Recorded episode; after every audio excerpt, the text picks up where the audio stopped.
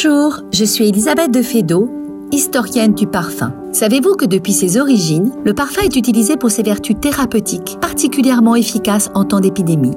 Le parfum portait en effet remède et il était même le meilleur agent antipestilentiel. Durant l'Antiquité, le parfum devient médicament grâce à la naissance de l'aromathérapie. Au Moyen Âge, il est apprécié pour ses vertus curatives et protectrices, comme lors des pandémies de peste qui ravagent l'Europe. Le parfumeur se fait alors médecin chargé de désinfecter les lieux, les individus et même les animaux. Il porte son habit de protection dont le long bec renfermait des épices pour le protéger des miasmes. Depuis l'industrialisation de la parfumerie au XIXe siècle, ce qui contribue au succès de la parfumerie, c'est qu'au-delà du luxe et du bien-être, le parfum participe à l'hygiène et ainsi à la santé humaine. Au fil des prochains jours, je vais vous raconter cette histoire du parfum qui soigne et qui guérit.